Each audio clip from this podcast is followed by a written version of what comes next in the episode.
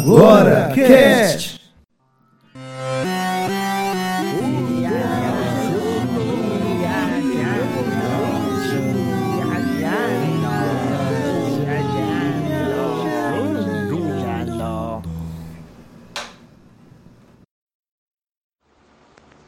E é isso aí, galera. Nós estamos iniciando os recados do E Agora Cast.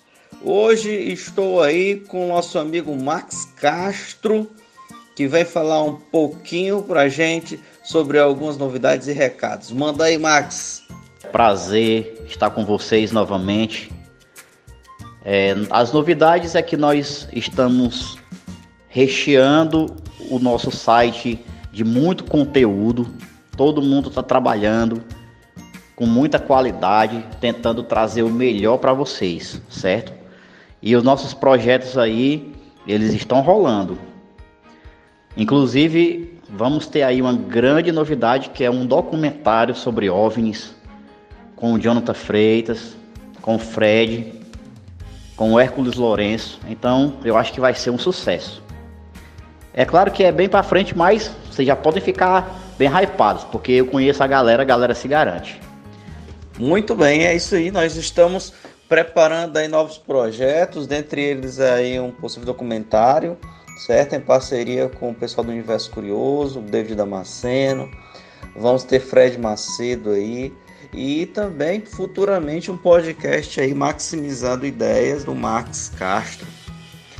Não podemos esquecer aí, antes de mais nada, de continuar com, os, com esses recados e novidades, que nós estamos convidando você a ser nosso padrinho, a nos ajudar também nas nossas, é, no nosso projeto, nossos custos para melhorar a qualidade de áudio, nosso equipamento, nossos projetos, etc. Assim como o Mário Girão, grande, grande abraço aí para o Mário Girão, da Meg Ótica, que vem ajudando mensalmente, sua contribuição vem nos ajudando. E se você quer, quiser comprar óculos, armações e óculos em conta com a qualidade, você vai e procura o Mário Girão da Meg Ótica. Nós estamos aí no post, o nome, contato dele e link do Instagram dele também. Mais alguma coisa aí, Max? É, Jonathan. Eu agradeço aí que você lembrou que nós temos colaboradores aí fiéis, né? Então torne-se também um colaborador. Afinal de contas, é, a gente abre, liga a, a TV e de repente não tem nada na TV ou tem conteúdo de, de muito pouca qualidade. E aqui não, nós estamos nos esforçando para levar até você conteúdo informativo, conteúdo de qualidade, coisas intrigantes. Queremos melhorar cada vez mais aí nosso equipamento, então torne-se um apoiador no nosso padrinho. Contamos com você. E, como o John também é, lembrou aí, né, nós temos diversos colaboradores aí de peso, pessoas que estão estudando, estão produzindo também conteúdo cultural e estão sempre nos ajudando. Então, nós somos profundamente grato, gratos a vocês, certo? E eu queria também falar dos textos da Laícia, que estão excelentes.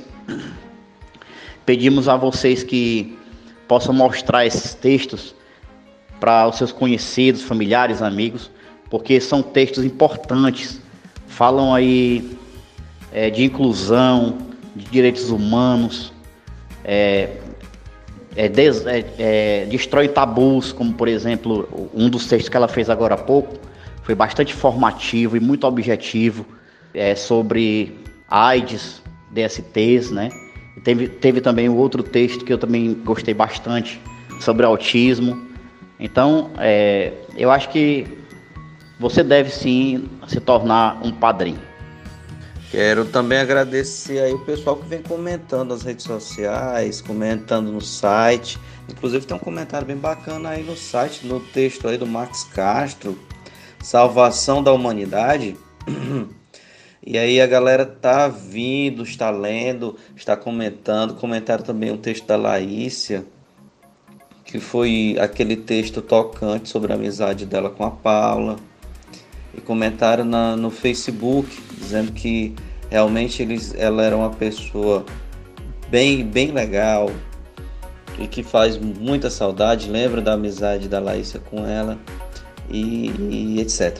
Nós também temos aqui o comentário do Marcos Fábio, naquele teu texto, Salvação da Humanidade, do Max Castro.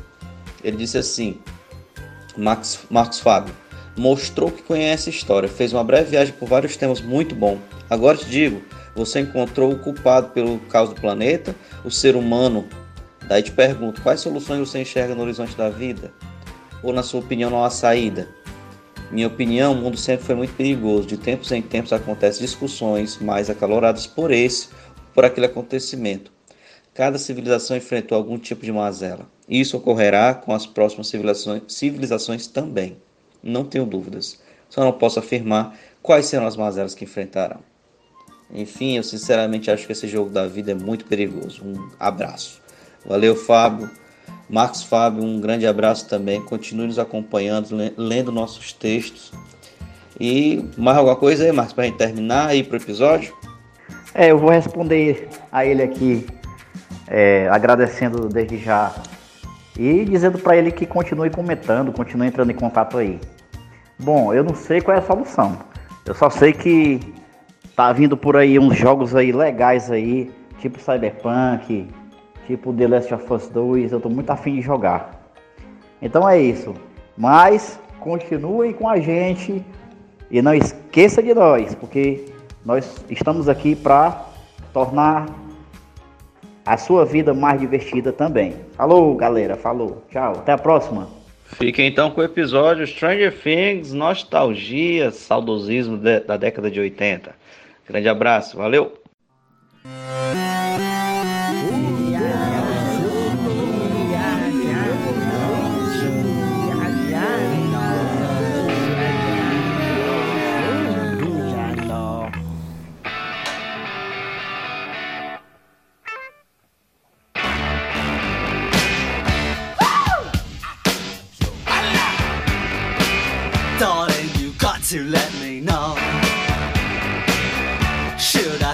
Should I go? If you say that you are mine, I'll be here till the end of time. So you got to let me know. Should I stay or should I go? It's always tease, tease, tease. You're happy when I'm on my knees. Olá, sejam boas. Olha a situação que estamos ouvindo, queridos amigos. Estamos iniciando mais um E Agora Cast. Qual é o seu ponto de vista? Estamos iniciando hoje um podcast para falar sobre o nosso passado e o que nós entendemos dele. Stranger Things e o saudosismo da década de 80. Lá vamos nós falar de uma série pop e do passado, da saudade. Meu nome é Jonathan Freitas. Recordar é viver. Laísa Farias. Vou falar uma frase do Stranger Things: Amigos não mentem. Aqui é Cruz Lourenço e como fala Legoff, a história é apenas um saber estava. Eu sou Maísa Costa e o passado sempre nos condena. Sou a Dília Moraes, ou Dila Moraes, se você preferir. Padrãozinho, só sei que nada sei. Ok, nós estamos iniciando Stranger Things e o saudosismo da década de 80. Por que década de 80? Por que Stranger Things?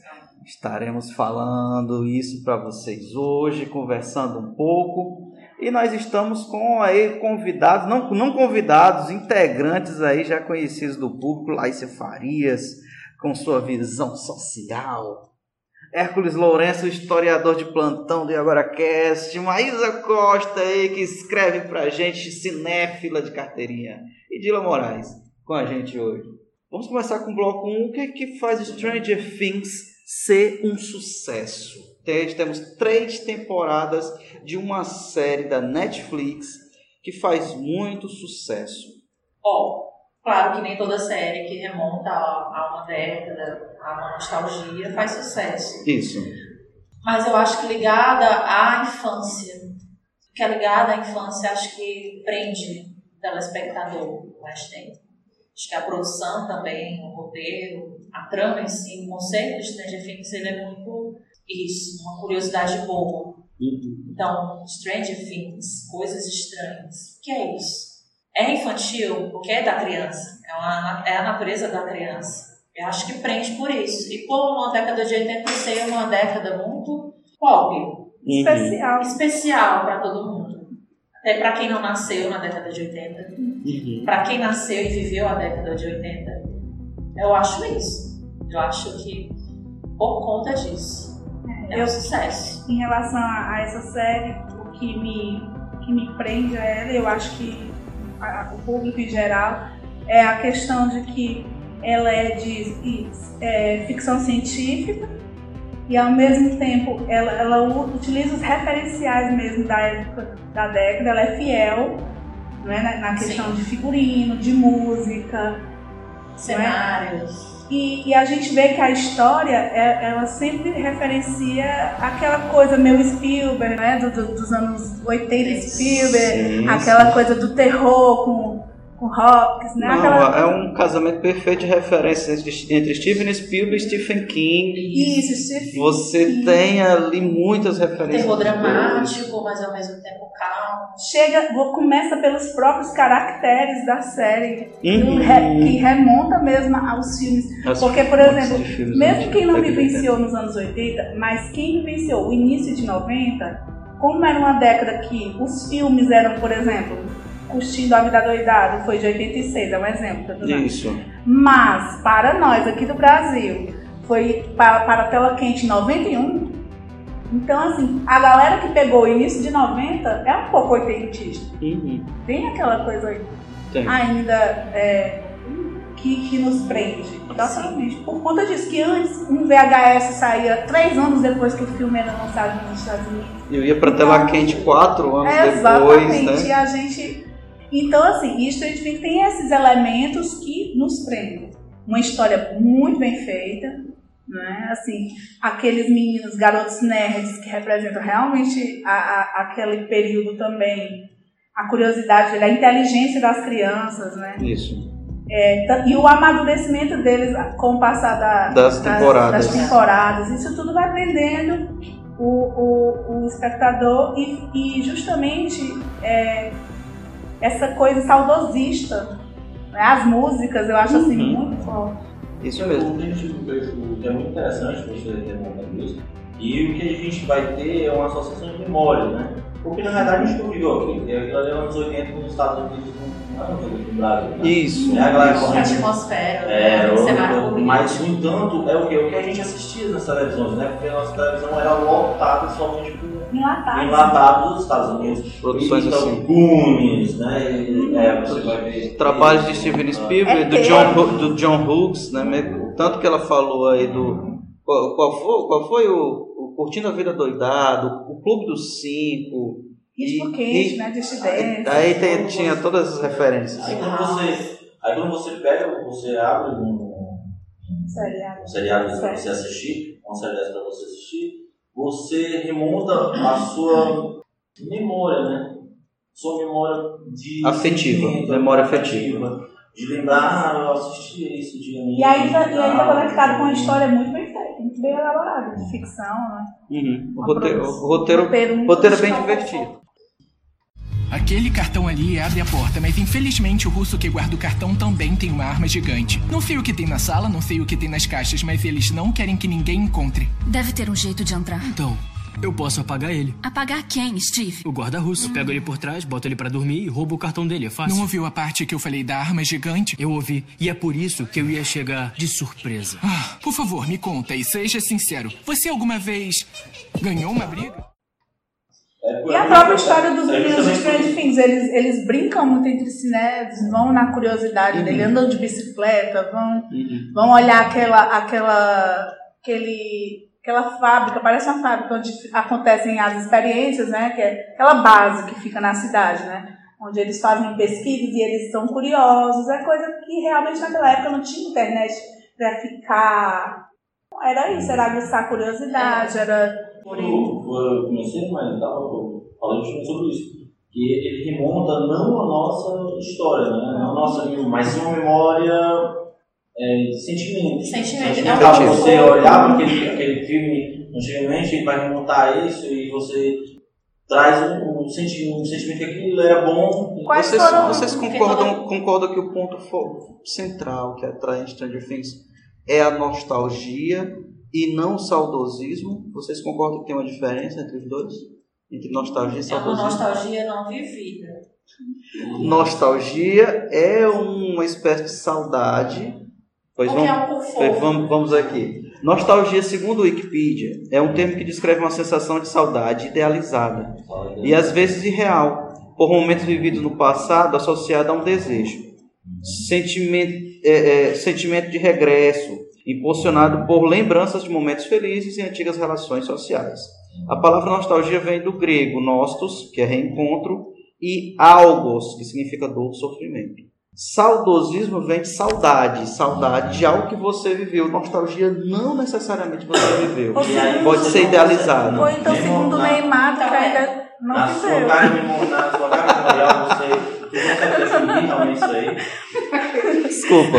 Isso, isso aí está escrito, tá escrito, mas não na carga memorial. Você consegue redefinir isso aí, colocar uma coisa e outra coisa, porque você não, quando você Stranger Things, você não está vivenciando o seu passado, mas você se sente, se sente nostálgico e tem saudade do tempo da sua mãe. Então quer dizer, você tava, sua mãe estava no seu quarto, estava lá, você está tendo as duas emoções ao mesmo tempo.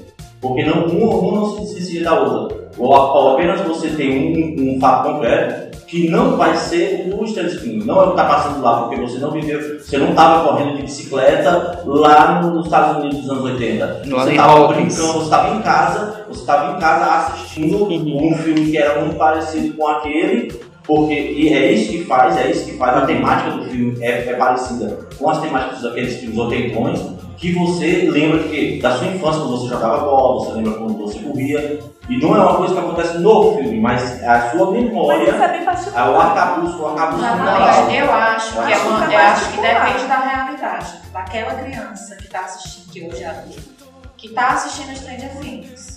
Vou- Ela teve uma realidade parecida com a dos meninos, uma realidade americana. A gente tinha muito isso nos anos 80 no Brasil. Hum.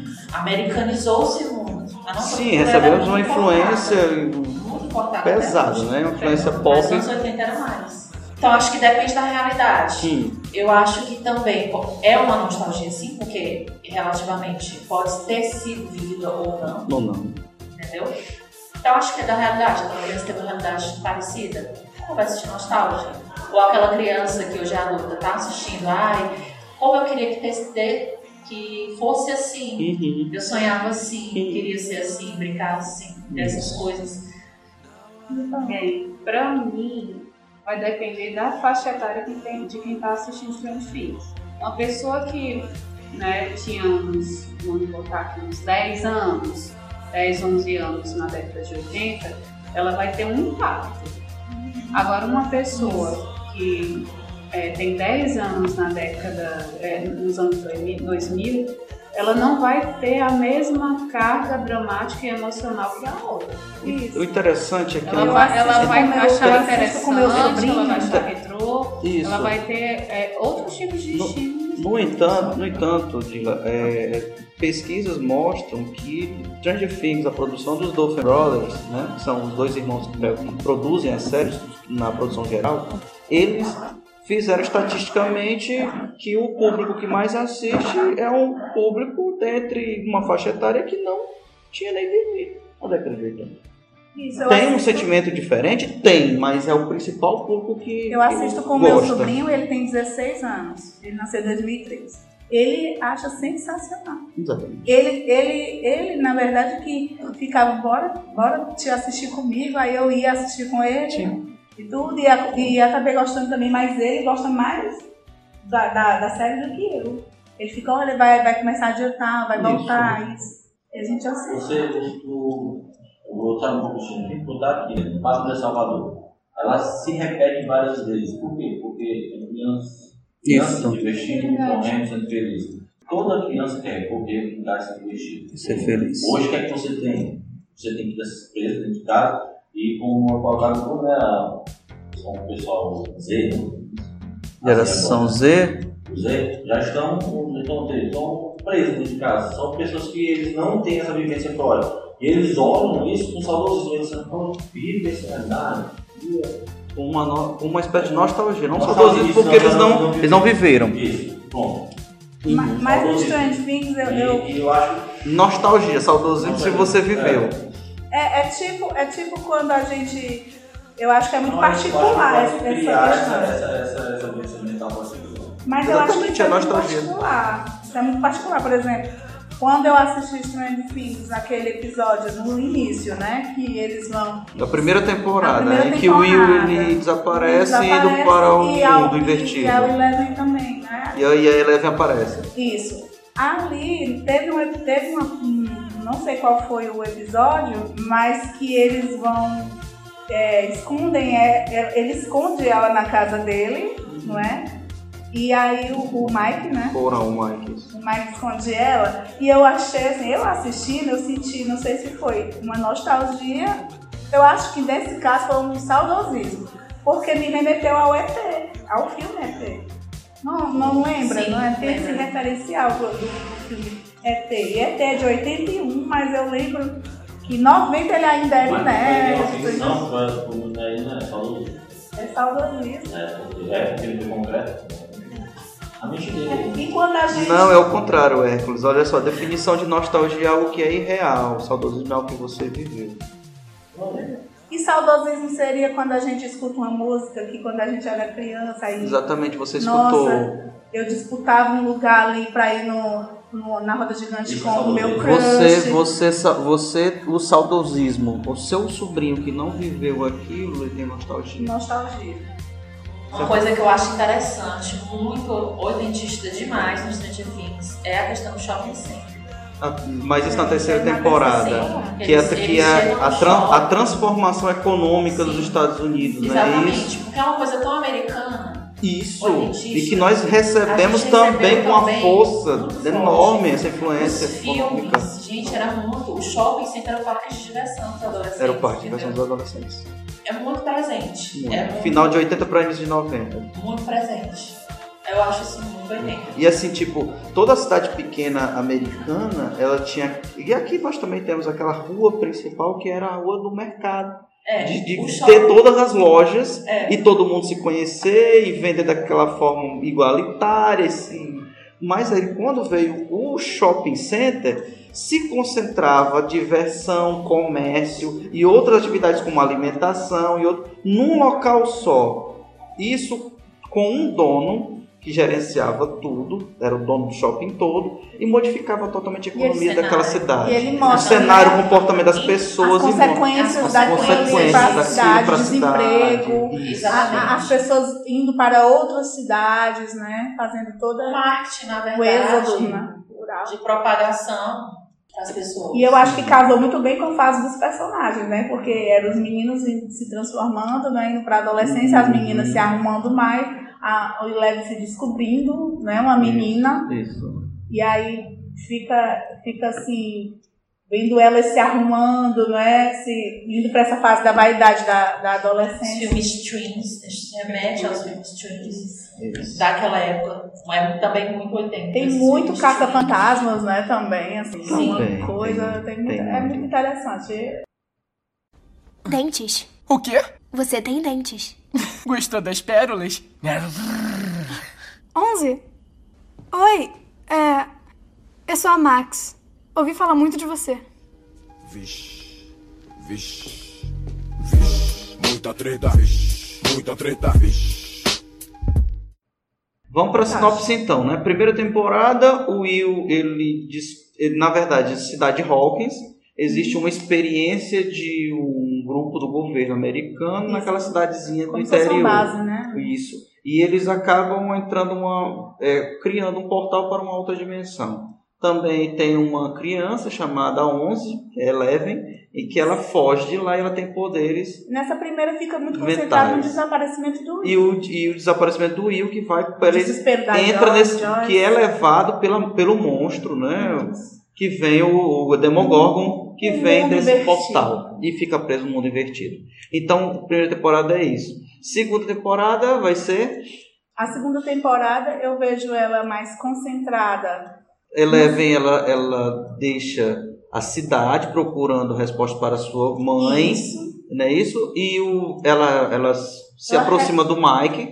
E, com- ela, e ela também acontece a relação dela com o, o Hopper. com o Hopper, que é o, que é o delegado Que da é o cidade, delegado. e ele passa a adotá-la. Além disso, os meninos começam a entrar na adolescência, os grupos principal, É, mas é só o início, né? E- Porque a, a virada é mais na terceira, né? e no lugar do, dos, do Demogorgon nós temos os, os cães né, dessa outra dimensão E aparecendo. nessa segunda temporada eh, também tem, tem os outros personagens, né? Aparecem Os- os personagens. E aí a gente vai para a terceira temporada, que agora eles estão realmente na adolescência.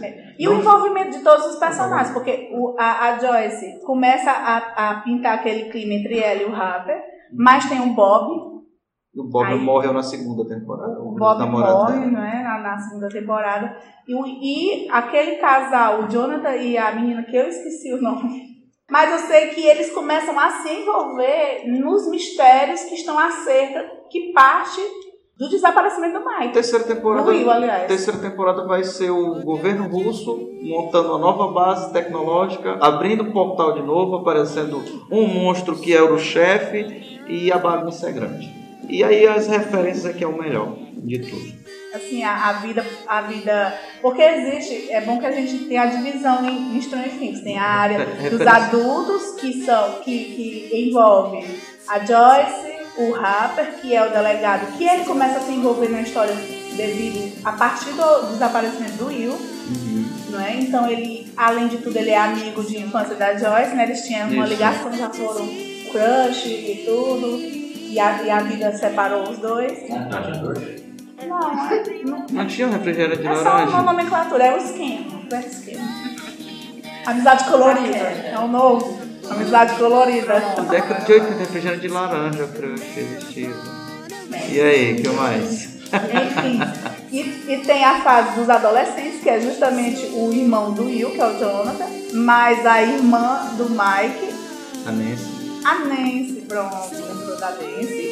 Aí, e, é- e tinha o terceiro, que era o namorado dela, que era o metido bonitão da escola, aquela coisa bem, bem americana, que sempre tem um galã da história e tudo. E aí tem essa fase e a fase das Nem é crianças. jogador Tem de essa. Que eu não acompanhei. É? Tem a trama do adulto, a trama dos adolescentes e a trama das crianças, todas ligadas nesse mistério Eu não do, do, do mundo invertido. Dos Isso. Demogorgons. Do Upside Down, né? Uma coisa que. É. Jogador de futebol? Sim, não, usa aquelas jaquetas americanas que só quem tinha eles vestiam. Pronto. de esporte. Ela tem várias abordagens, assim. Tem também a parte da, da coroa. É, tem a, a coroa mãe do Mike. Ela, o cara, o marido dela é o ó, aqueles panda, barriga branca. aí ela pega, e ela é bonita, né? Uma mulher bonita, nova. Ah, e aí. Eu seria um Oscar. E aí ela se envolve, isso é na terceira temporada, né? E aí ela se apaixona por um mais é, a novo, senhora, né? é a senhora Wheeler, a Karen É. Wheeler. Aí a- também, né, o irmão da Max ajuda, né? Ela meio que se encanta pelo Billy, né? É A o gente- Billy. O Billy é ótimo. Basicamente é uma série que aborda mais de um, de um, de um Núcleo, Tem- não, né? vários São núcleos. núcleos, exatamente, são núcleos. Bem trabalhados. E não tem como não, não entrelaçar. A É. vida é isso. E, o e os públicos é variados, né? Porque tem aquele público que se identifica com a criança, identifica com os adolescentes A ou com os entra- adultos. A Mas gente não é entra só em contato com um público na vida. E o público se identifica, logicamente, com Todas essas tramas, né? Todas É, essas... todos- Mas é porque Tá. nos anos 80 ele era a década moderninha para as anteriores. Foi uma quebra, né? Uma coisa É tipo de analógico para digital, muito né? ideal, muito marketing, muita Pepsi, muita Coca-Cola, Uhum. muito shopping, Muita gordura trans. muita gordura trans. E era assim, do analógico pro digital. Mas vocês gostaram da, da música do Dusty com a pequena Suzy? Ah, é tão fofinha, parece. É de um filme, não é? Antigo. Era, era filme, era, era a lenda, a história sem fim. É muito fofinha aquela música. E o Marcante, né? menino, ele canta muito bem, né? E o, crianças. e o soldado russo infiltrado parecia Schwarzenegger, né? Referências não faltavam na terceira temporada. Eu preciso que alguém atenda agora. O Hopper sumiu e eu tenho um alerta vermelho. Alerta vermelho! Oi, gente, é o Dustin de novo. Sério, é alerta vermelho! Será que dá pra calar a boca? Érica! Érica, o Lucas tá aí. Cadê ele? Não sei e não me importa. Chama ele, é super importante. Por favor, fala que é um alerta. Alerta vermelho? Exato. Eu tenho um outro alerta pra você. É o meu alerta. Cala a sua boca. Vamos passar pro próximo bloco, então? né? A Guerra Fria. Guerra Fria. Vamos passar pro nostalgia pop, saudade do que nunca vivi. Já começamos a falar sobre isso. Já falamos, já, já, Esse já definimos aí Esse com aí é do Hércules Lourenço. Saudade do que a gente não viveu. No- Nostalgia. Ah, eu acho, parte só vivida. Não, não vivida. Olha, Essa questão não vivida. Ei, momento Chaves, como é? Nostalgia é o que mesmo? Quanto disse? É a parte não vivida. É a memória que pode ter sido vivida É ou a saudo, o saudosismo e a parte vivida. Isso. Ai, que burro, dá zero pra ele. Olha, viu aí? E a nostalgia? A Tá nostalgia. Não complica não, complica. Confundido com Novralgina, já já. Hits? Ah, uma coisa que eu ia colocar. Diga lá. que essa questão da Guerra Fria, literalmente colocar, a questão da Guerra Fria, essa questão do shopping center, o marketing Uhum. capitalismo, é para justamente de- é, colocar nas pessoas que é divertido comprar. Isso. Mesmo você não tendo uma pobre lascada, mas é divertido comprar para justamente ganhar Entendi. Mesmo você não para esse entendeu? No, enta- no Não, mas entanto, muita gente gasta. no não entanto, tem. os roteiristas eles são tão, Ah, são tá, tão tá, geniais, são tão geniais que Então eles que é. eles transformam Tá. o shopping da cidade como o centro dos russos que estão lá. que é Então é, a- é a contradição Entendeu? total, os russos utilizando Mas isso é pra gente o capitalismo que é dentro dos pra Estados ganhar. Unidos. Vamos comprar mais, vamos capitalizar mais. Essa ideia Isso. filtrada. Por isso que é tão comum nos 80, Uhum. a questão do shopping center. O grande lance dos anos 80, quando a gente falou do capitalismo em si, é o boom econômico. Vai ter um grande, uma grande massa de dinheiro sendo investido no mundo inteiro com a entrada do crédito em larga escala nos Estados Unidos. O que para os Estados Unidos hoje ser a nação mais dinheiro do mundo, né? Também. O- Os Estados Unidos hoje todo, se cobrarem, se cobrarem nos Estados Unidos hoje, os Estados Unidos tipo, não tem, se ele pega toda a grana dele, o todo o ouro que tem lá, ele não vai conseguir pagar. Eu acho que ele tem uma dívida de 36 trilhões de dólares. Quer dizer, não tem nem esse dinheiro no planeta todo. Se você pegar todo dia, todo dia do planeta, não paga a dívida aqui dos no Brasil era meio foda essa época, 80, 90. E o de investimento era TV. TV, Mas filme. aí a gente também, a gente também tem um pouco desse crescimento, desse boom econômico mundial, né, com grandes, com, grandes construções. Um grande fornecedor. A Um gente, a grande gente é fornecedor. grande construções. Quando a gente fala sobre nostalgia, aí eu queria levantar isso. Nostalgia é aquela, é aquela saudade de algo não vivido, idealizado. E nós temos, é, pelo menos eu que vivi década de 80, infância, é, tenho saudade de algumas coisas, mas encaro também como nostálgico algumas percepções. Tipo, me lembro que tinha um programa do leite e a gente recebia um vale leite no governo brasileiro para ir pegar na padaria. A mamãe. Tite de leite tá, de leite do Sarney, do É. governo José Sarney, não é isso? E a gente e nesse período eu achava ótimo pegar leite, mas eu tinha também um, um problema econômico sério. Sim. Isso era isso eram É, programas sociais era para ajudar. É Não tinha refrigerante não pra gente. Refrigerante era só no, no aniversário. E a gente olhava aquela também. Tinha-se muito marketing.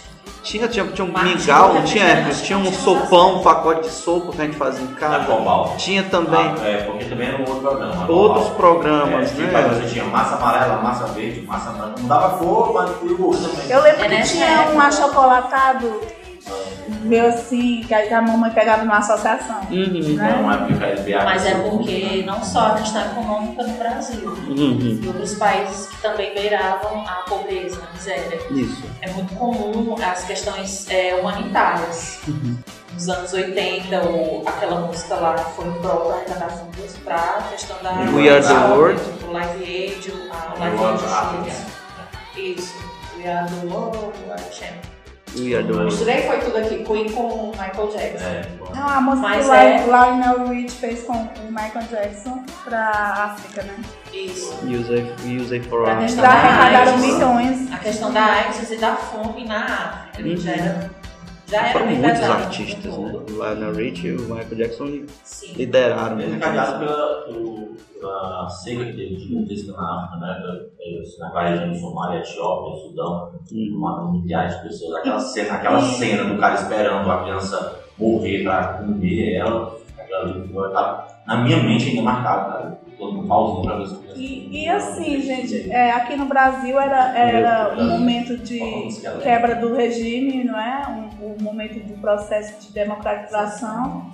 E aí a gente vê também que na cultura foi muito bacana, justamente porque estava passando por esse procedimento. Na música, né? um momento de abertura de liberdade, né? E outra, a integração da televisão realmente aberta no país, E né? com O que, o que fez Principal gente- fonte de influência de informação. Abriram, tipo, a gente estava Boas fechado músicas. 60, né? A gente passou 60, 70 fechado, né? Assim, trancado aqui, aí de repente, nos 80, a galera abriu aqui, joga tudo, vez, tanto tudo é que a fora. gente, a gente assistiu o Pateta pensando que o Pateta era de 1970, o bicho era de 40, né? Pô, eu tô assistindo um negócio de 40 aqui, mas tá massa, e pronto. A quebra, a gente vê na nossa cultura de assistir novela, por exemplo. Vale tudo. É uma, Novela é uma novela acima do, do tempo. Você assiste ela hoje e ela não tem diferença. Só a diferença, vamos dizer assim, do, do cenário. Algumas coisas, mas os assuntos eles são atuais. Muito atuais. Preconceito, fascismo, é, essa concentração de renda e a música em Vale Tudo, eu acho Vale Tudo espetacular.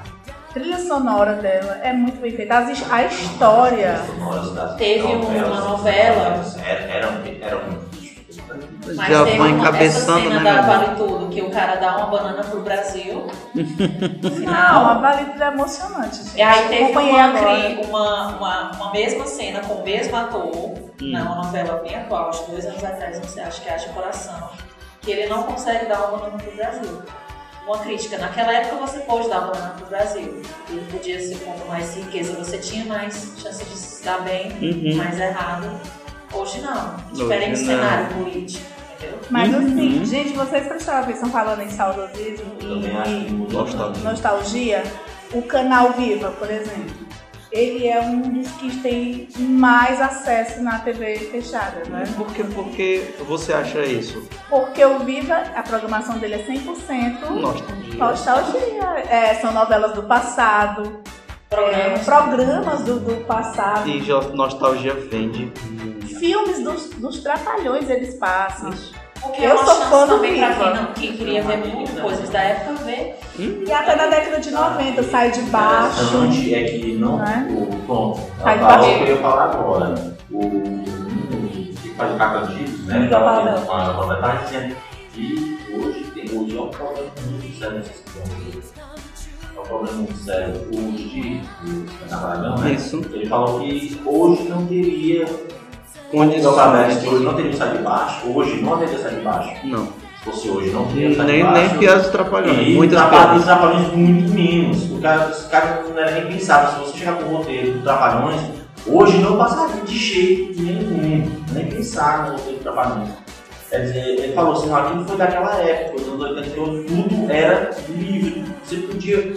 É, porque tipo, Tava ele tão dizia que amochado, tava tão tava- amochado que ia soltar tudo de uma vez. Isso. Aí tava todo mundo, aí todo mundo criticava quem queria falar que tava mas tava- os estereótipos estavam estavam flor da pele, todo mundo era estereotipado, né? Aí todo, e de repente agora não, agora todo, agora todo mundo tá correndo por quê? Por um lance de. É, não, não, com isso, você não pode falar isso dessa pessoa, porque você, você sabe da vivência dela, você, você, o eu social está muito mais na flor hoje.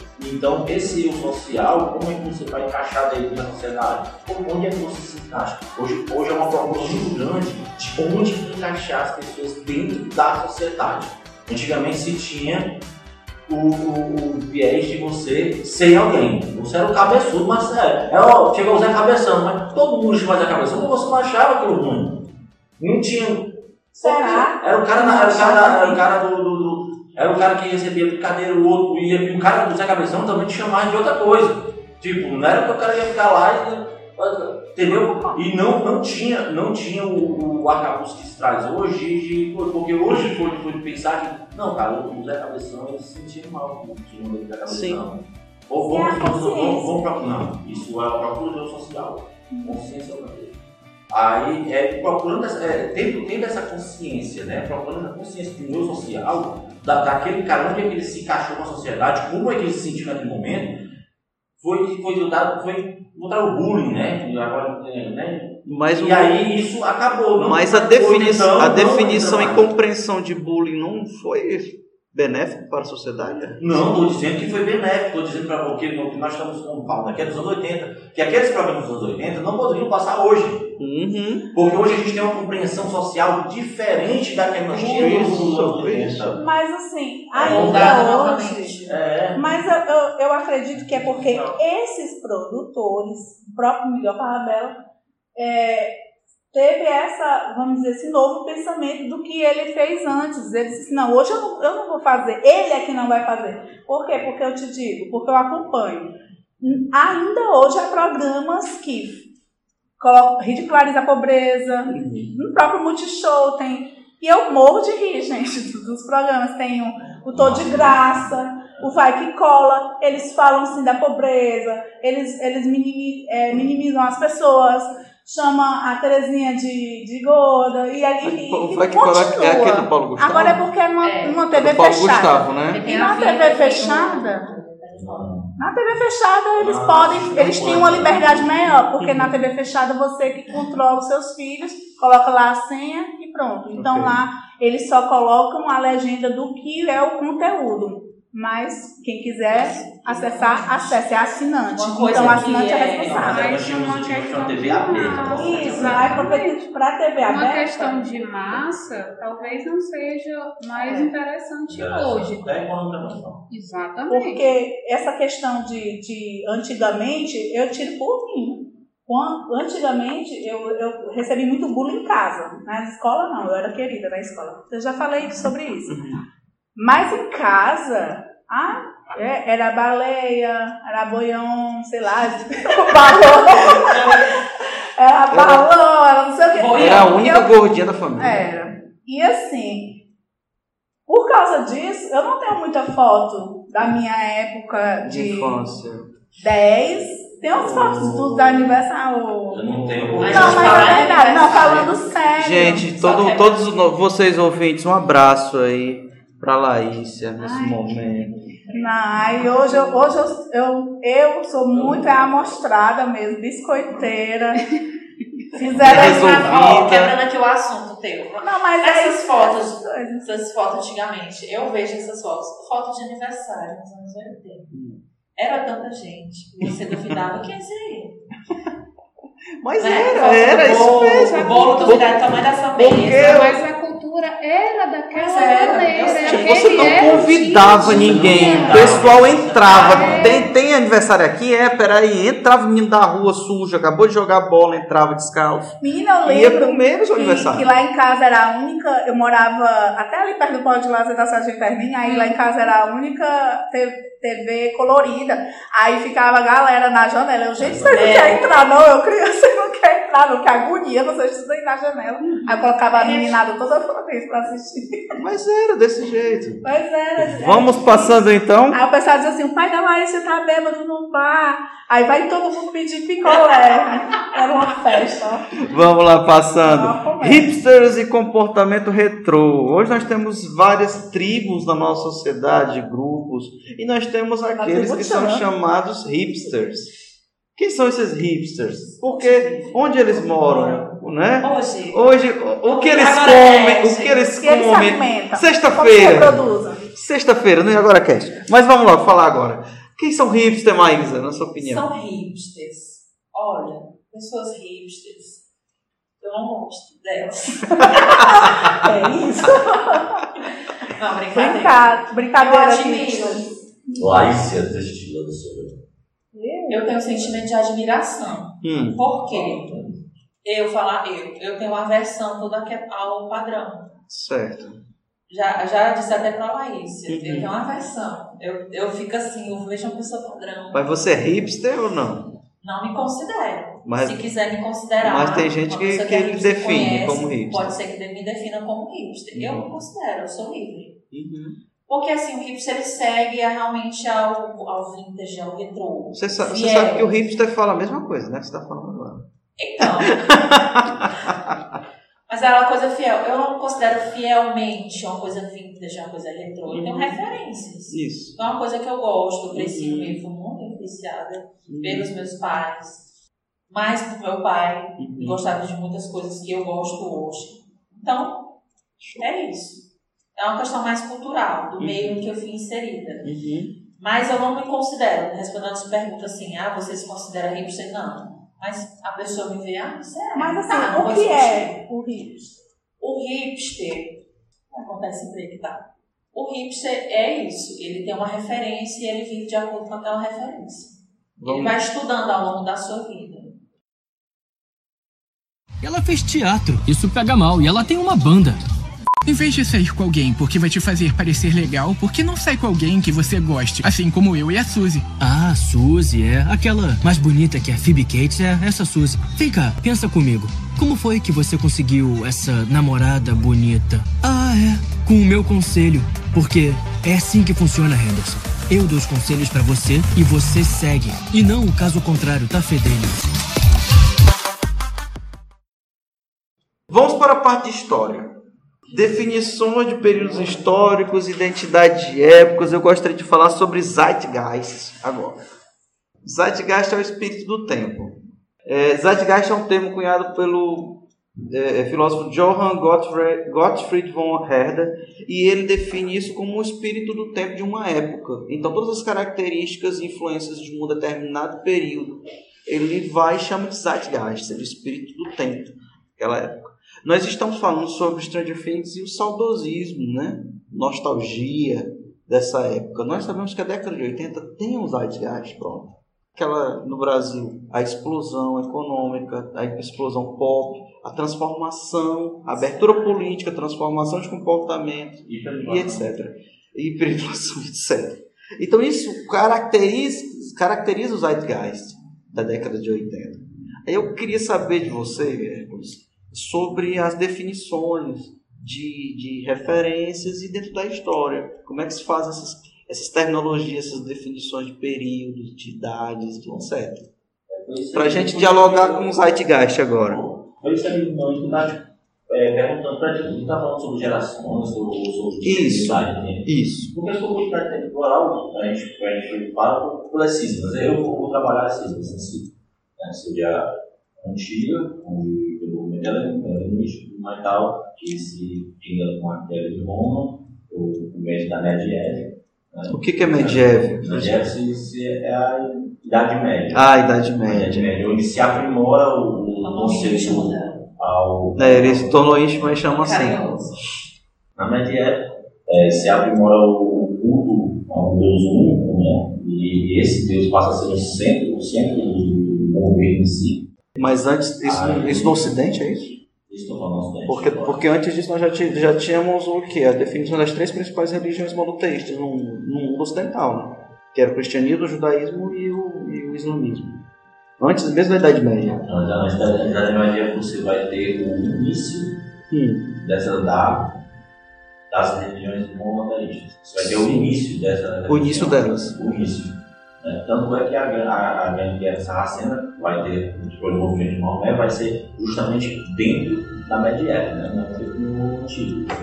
Uhum. Porque até então as paredes de Roma não eram só paredes físicas, né? Também eram paredes Isso, políticas, políticas, de influência cultural etc. cultural, eram bem fortes, né? Uhum. Aí pode vir qualquer de Constantinopla, o Império Em 1453, Pois é é, a, a derrocada fortifica um, um movimento de iluminismo e que faz a Idade Moderna, né? Fortifica ser o começo da Idade Moderna. Mas voltando ao nosso assunto, aí, Por que se chama. Por que, eu tô. Por, eu- por que se chama Idade Moderna, Idade Média, Idade. Como é que se chamaria atualmente? Pós-moderna? Por que, que a história chama dessa forma? eu tenho, eu tenho, eu vou dar agora uma concepção minha. Certo, certo. Hércules É, Lourenço é, agora. Hércules Lourenço, Isso, eu falo por mim A contemporaneidade. Não, eu não creio que tudo seja dentro de uma coisa só. Tipo assim, eu, eu sou. Eu passo muito o pensamento do Legoff, né? Porque o Legoff ele vai falar que o que é, o que é a história, a história contada. Né? Essa história contada é apenas a, a história que ficou oficial, que ficou de senso comum. Sim.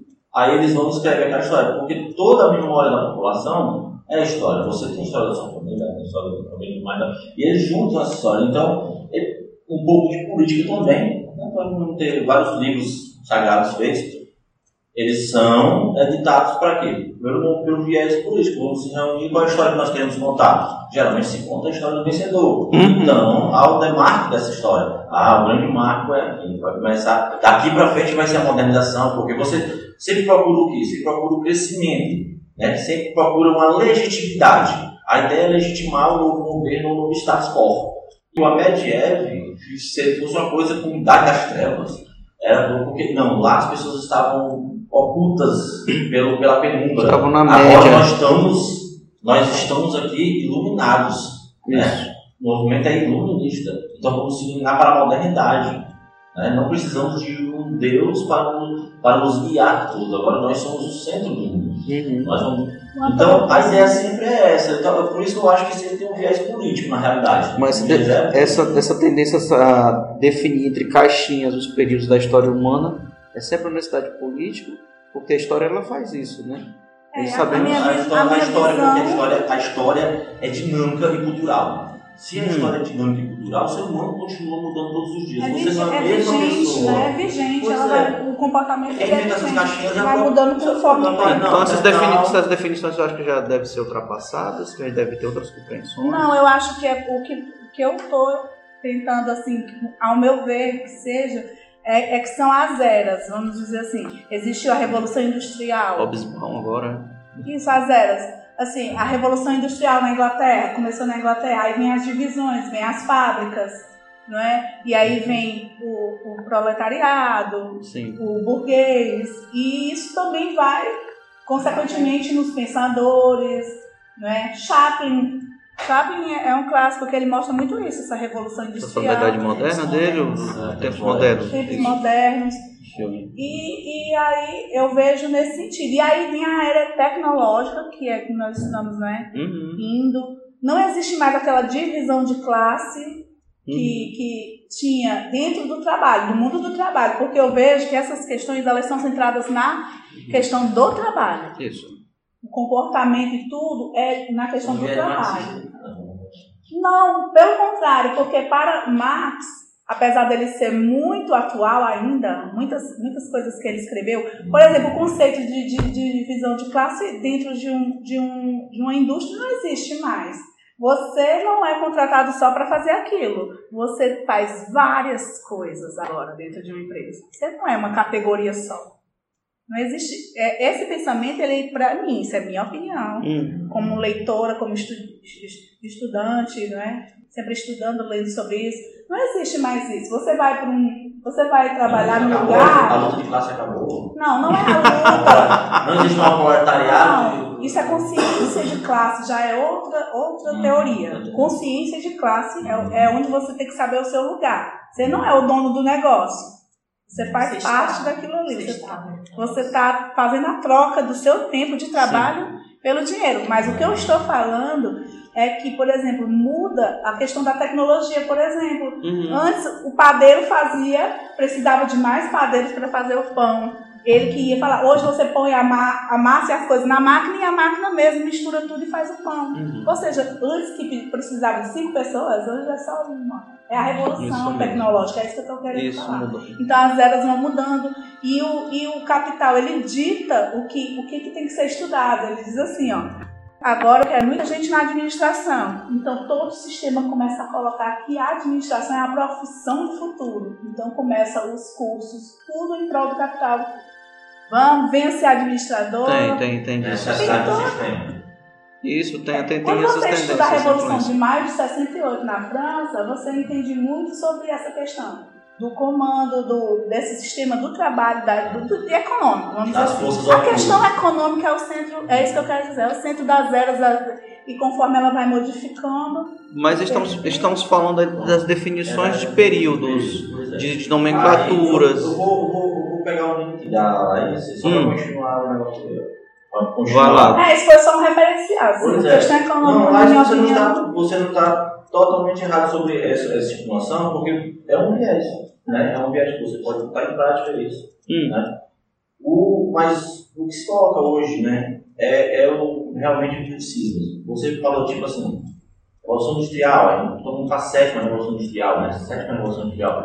Aí, tipo assim, o que aconteceu agora, e aí tudo que você falou, é uma, está tendo uma revolução social tão rápida que os historiadores mesmo já não sabem mais Já não onde é sabem tá mais, quebrando. já não sabem Onde é que mais. isso está se dividindo? é, Né? Você- é o que você o Bauman fala, é, é a Uhum, sociedade de líquida. Pronto. Aí o que, o que acontece Que- agora? conclua, conclua aí. Vou- vou- vou concluir. O que acontece agora? A coisa está tão, tá tão dinâmica, tão dinâmica, que você está tendo divisões de eras. Tipo, agora a história está se dividindo em gerações. Você tem a geração tal, a geração tal. Baby boom, geração baby Y, Z, geração Y, agora- os millennials e é. tal. Que é o milênio só a mesma Y, né? Isso, Ah, só que é outra nomenclatura E eu mais pop, no né? jornal a geração neném. Aí, Nem acontece? trabalha, nem estuda. Por quê? Não, não é, não é, não é brincadeira. Mas tem, tem. A geração neném eu vi passando na TV. Aí, por, mas por que estão se dividindo assim? Porque há uma necessidade, porque o número de informação está muito grande. Isso. Entendeu? O número de informação que você tem sobre a, a idade antiga não, não se compara à, à do período. Não se compara, é um gigante o número de que você, você trabalha, é muito grande que tem. Hoje, você ainda procura coisa da antiguidade, na arqueologia e tudo mais e tal, mas se você for ver o, um, um camalhaço de trabalhos que tem, é muito superior à idade antiga e à idade medieval.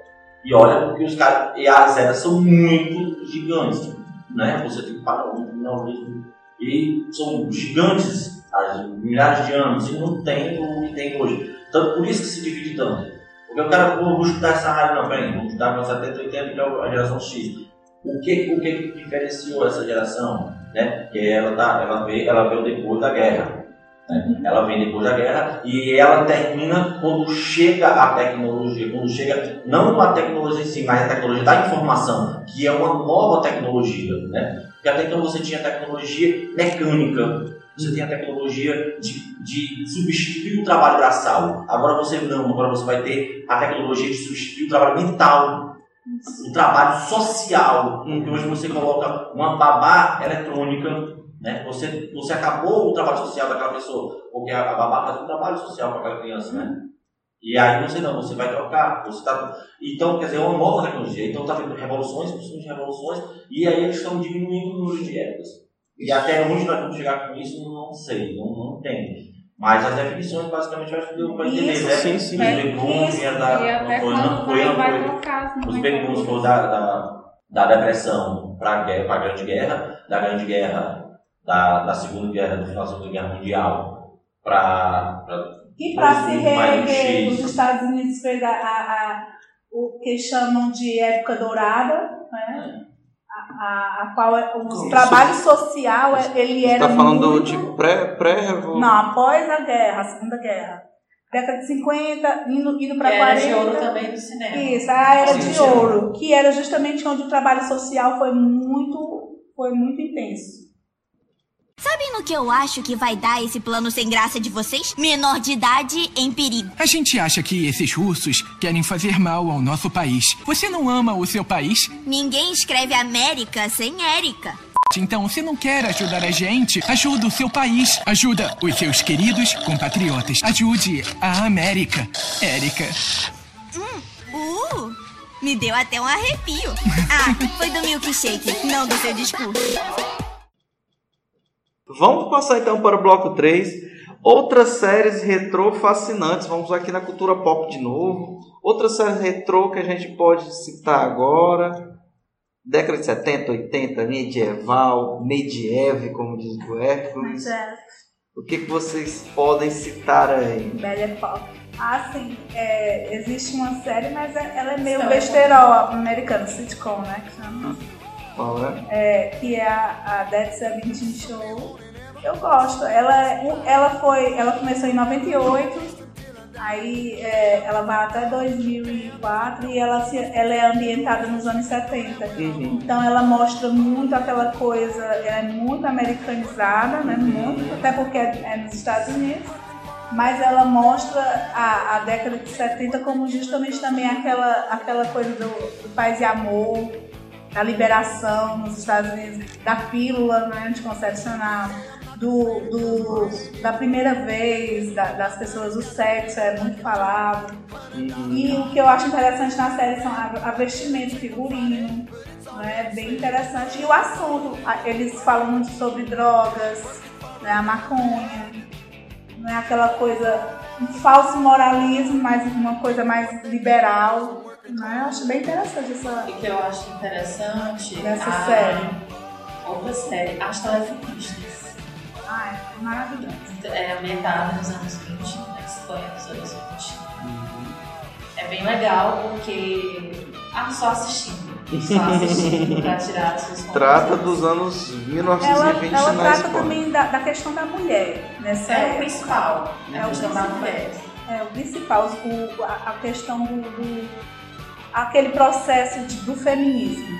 De, de Que era muito ser reconhecido, seu papel na sociedade, sua, Isso, sua valorização e finalmente empoderamento, né? É, relacionamentos abusivos. É, é, estamos em processo. né? É porque a questão do empoderamento é muito particular para a mulher, entendeu? Porque nem todas têm a mesma base, o mesmo ponto de partida. Então umas vão se empoderar mais fácil do que outras. Sim, aí, Mais alguma série? aí Quer então. falar da Infantil ainda? Não, eu acho assim, falando de nostalgia, a gente tem é, desenhos animados, né? Que Por marcam. exemplo, que marcam Flintstones, que é na Idade da Pedra. Mas também tem aquele. Johnny Quest com aquelas roupas, as referências da década de 70. Exatamente. E também a. Isso legal. Mas também Jetson a, no futuro. os Jets. Os, os Os Jets. Jetsons. Era isso que eu ia falar. É essa que me marca. Porque a gente. Ela influenciava a gente também. Isso, a gente achava coisa. assim, 2000, a gente ia estar assim, vo- é, andando, Sobre cada um seu aviãozinho. metrô no campo magnético, que nem Uhum. tinha trilha só. Né? Uma empregada Eu robô. que a Skynet ia tomar tudo, matar Não, e a empregada era um robô, não é? É, mas agora em 2020 tem uma empresa japonesa que vai lançar moto voadora e até 2022 um carro voador, né? Então não tá muito distante. Tem uma série. Só que a nossa realidade, a tá Tesla já lançou o carro, só que de pegar para o Exatamente, preço. O exatamente. preço não é muito interessante. A Por nossa enquanto. realidade é o Uber, né? É o Uber É. e o motorista que dirige passa troco. é a nossa Tem uma série que eu não sei se é, não tenho certeza se é um remake para atual, que é Dynasty. Dynasty dos anos 80 era, falava muito da questão do que foi muito forte, a questão do empoderamento feminino, Isso. mulheres de negócios, que trata de mulheres de negócios. Uhum. E é bem legal. Uhum. E essa época no Brasil também era bem forte, novelas sobre empoderamento feminino, Tieta, Maria da Sucata. Isso, isso. E aí tinha isso, influência nas séries e nos filmes. É, os séries. Agora não sei se é o Dynasty que é feito, Outro atualmente? é, se tem a mesma coisa, eu acho que não, porque tem homens. Existem os clássicos, né? O Chaves, que é ambienta- ambientado nos anos 70. E eu não vou mentir, eu ainda assisto morro de rir. Realidade Só do se fosse México só você. anos 70. O Pois é, Chaves é, a muito- representação da. Ele é bem ambientado nos nos anos 70. Foi, não foi, tô assistindo Chaves também, rindo. Das mesmas piadas um milhão de vezes. Muito de novo. engraçado. Mas eu sempre encarei o Chaves como isso, uma crítica à realidade do México dos anos 70. Isso. Sim, sim. mesmo. Aquele episódio que eles, que eles ficam comendo biscoito, falando. Ah, mas o, o problema é que ninguém liga pros outros, falando da fome do Chaves, e o Chaves querendo comer o biscoito. E, e eles lá devorando e nem ligando pra ele, deixando. Uhum. Aquilo ali é uma crítica social A fortíssima. questão da, do episódio da máquina de lavar. Hum. Na vila toda, quem tinha, a única que tinha condição de comprar uma máquina de lavar Não era essas coisas do México, mas estava muito próximo, mais próximo. Que parece com a nossa realidade. Mas era mais fácil conseguir uma máquina. Ué, nosso vizinho pega aí, fez um contrabandeado. Então, essa questão do novo, do moderno, para vir tão E o todo, o, o todo Mundo Odeia o Chris, né? Que é ambientado nos anos Exato. 80, que eu acho também maravilhosa. O texto é muito bom. Chris- Eu Rock, gosto. né? Uma Por mais genialidade que seja no- nos Estados Unidos, mostra uma realidade que é dos anos 80 totalmente. E não é aquela que família era classe média, não é? Nos filmes e nas séries dos anos 80. Não, a ideia é justamente essa, né? né? Que é Não uma é família famíliazinha negra, com pobre do Brooklyn né, que, que movia mesmo. E eu acho que é por isso que a gente pessoa gosta. chegou lá, ela descobriu que eles não eram pobres. Não sei se você lembrou o episódio. Do episódio. Chegou lá, não, mas eu casas, tem A sua mãe realmente não é drogada. Droga! Mas também Esse mostra. seriado é Então, ótimo. quer dizer, não eram pobres. Pera. Eles eram ricos, os ricos do? Quer dizer que a professora do Chris estava sempre mentindo, é isso? É. Ó, mas é uma coisa que mostra também. Não, não, Não, foi o episódio mais legal que eu cena, vi. aquela cena que ela fumando a chocolatada da professora. A mãe dele, ela vive tomando vinho barato. Aí ela E ele, não tomando. e, os- ele, e ele não dos pais, ele não sabe quem é o pai. Não acredite em nada do que ela fala. Não acredite em nada que ela fala. Ela está sobre drogas e vinho barato. Aí quando, ela- aí quando chegar lá, vê que realmente o pai dele tem um carro, que realmente o pai dele Tem dois pai dele empregos. Tem uma casa, tem dois Mas empregos, mostra. tem uma casa e tem outros imóveis né, alugados, né? São dois, dois apartamentos alugados que ele tem e tal. Então quer dizer, eles eles estão bem, não é pobre, né? O Júlio aqui é miserável mesmo. E os costumes, né, que eles isso mostram que ele conseguiu. da parte. Por isso que ele porque ele é miserável. Mas é interessante que isso mostra que a, esta, esse tipo de que era comum, esse tipo de família que o tinha, era pobre, mas vivia confortavelmente. Na verdade, Ela era pobre soberba, né? Eu não sei se É, vocês concordam parece muito minha mãe. comigo, mas é, o, o Todo Mundo Odeia o Chris, ele fica como uma crítica ao que as pessoas achavam que era ser negro pobre nos Isso. anos 80. Mas de certa forma E a vida, contribuía dele, para a a vida dele não era o padrão. É. E as pessoas, que os brancos achavam que deveria ser a vida de um negro. Na verdade, não. Ele estudava, Mas, ele comia bem, apesar ele de tudo, né? bem Porque Cara, não, mas aquela, aquela a violência, cena né? Que ele, a violência ali do Brooklyn, de Nova York, a gente vê muito nos filmes. Não, O poder que a Rochelle tem de decidir trabalhar ou não. Não, Porque gente, a Rochelle é tem quatro empregos. ele fiquei pasmo ele, dele, ele saindo do grupo, ele tava lá, assalto, aí ele vai pro quarto branco, cara, até a cores mudaram a cor. Tu viu? Tem luz no cenário. Ficou muito claro, cara. Ele tá no grupo porque é meio escuro, né? e tal. Isso. Ele, quando ele foi pro, pro Cinza, branco, meu Aí escuro. pôr no câmera, irmão, assim, as casas tudo. E ele, é, tinha dado. Aí quando a, ó, a viatura chega, você quer que isso negro? Pá, pá. Aí eu- e ele disse, não, vou visitar por aí mesmo, mas só que realmente o cara falava assim, negro, super negro, mais que negro. Eu sou negro, eu não sou negro, negro, negro, negro, negro, negro. Cara, que loucura. Não, e os costumes, que é que eu acho, eu acho muito interessante. A aposta, porque é muito parecido com a gente aqui também, gente. As festas de- entre escondidas dos adolescentes, né? que ele vai até um Halloween proibido, de Chris. É porque os primeiros episódios, as primeiras temporadas ele tá bem pobre. e Depois é que a família dele vai se estruturando, Vai se estruturando. né?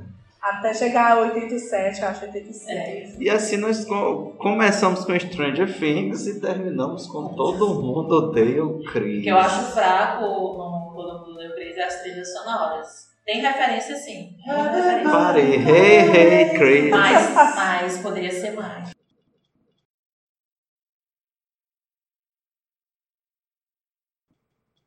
Vamos para as considerações finais então. Vamos começar. Dila, considerações finais aí. Bem, pra mim, sobre o, Sobre o que nós conversamos hoje. Ah, foi muito proveitoso. Eu acho que cada um tem um viés de pensamento, tem uma- um raciocínio, mas no final todo mundo se entende. Então, pra mim foi interessante. Maísa. Eu acho Luiz nostálgico. Mas é isso, a tem que estar construindo uma realidade que, querendo ou não, ela vai chegar num tempo que vai bater a nostalgia. Está construindo aqui uma coisa, daqui a cinco anos, como era bom. Lembrar do passado sempre é bom. Viver o presente melhor ainda e pensar no futuro de arquitetar ele mais proveitoso. Qual foi o caminhão? Sempre. E é tão eloquente, né? Sempre não, porque assim, é, a gente foi hoje falando sobre nostalgia tal. Isso. E a gente também não pode também esconder somente ao- as coisas que se passaram. né? A gente tem que construir um, um algo lá e tomara que essa, esses- essas boas lembranças, né, que fiquem só as boas lembranças e que a gente possa construir e que as lembranças ruins também sejam lembradas para que a gente não cometa os mesmos erros. É, não, as lembranças ruins é só escrever os nomes, né? Guardar os nomes. Falou lá esse a pistoleira. Laísa Farias, considerações. Ah, eu achei esse tema de hoje muito pertinente, muito bacana. Nós estamos sim numa, numa era nostálgica, a gente vê isso até nas redes sociais. A, a galera curtindo e, e assistindo filmes antigos, coisas, vídeos antigos no YouTube, são muito acessados. E é, é saudade é uma palavra genuinamente do, do brasileira, né? Nós temos uma produtora aí que vai fazer filmes com atores já falecidos, é, digitalmente voltando a atuar. Jimmy, Jimmy Steam.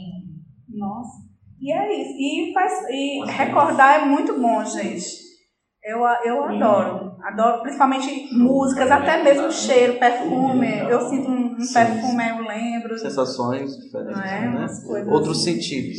Pra quem tem déjà vu, eu, eu particularmente tenho, é uma sensação boa. Ok.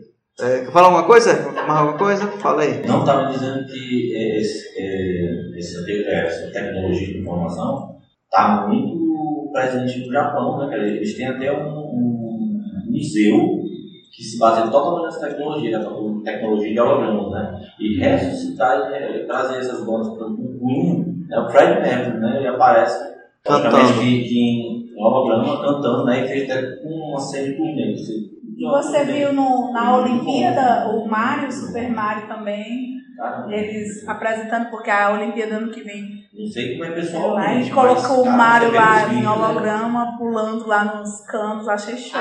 Ano que vem ou esse ano, né? Porque eu não sei quando é que vamos lançar esse episódio. Ah, esse ano, Pode gente. ser esse ano, 2020, né? Eu acho Olimpíadas, os esportes em geral, muito oitentista também. Uhum. Presente nos filmes e séries. Mano, mas Muito. isso aí é da tempo, do tempo da Grécia, né? As Olimpíadas. Exatamente. Então esse foi o Agora Cast. Obrigado pela sua audiência. Nós estamos terminando mais um episódio. Se quiserem entrar em contato conosco, por favor, deixe seu comentário aí no post, deixe seu comentário nas redes sociais, Facebook, Twitter, Instagram. Nós está- estamos lá aguardando vocês, postando muita coisa de cunho social emocionante na página do Facebook, muita matéria nerd no Instagram e muita informação sobre atualidades no Twitter, certo? Você pode também mandar e-mail para o contato que nós estaremos lendo seu e-mail e respondendo. Obrigado e até a próxima. It's always tease, tease, tease. You're happy when I'm on my knees. One day it's fine and next it's black. So if you want me off your back, well come on and let me know. Should I stay or should I go? Should I stay or should I go now? Should I stay or should I?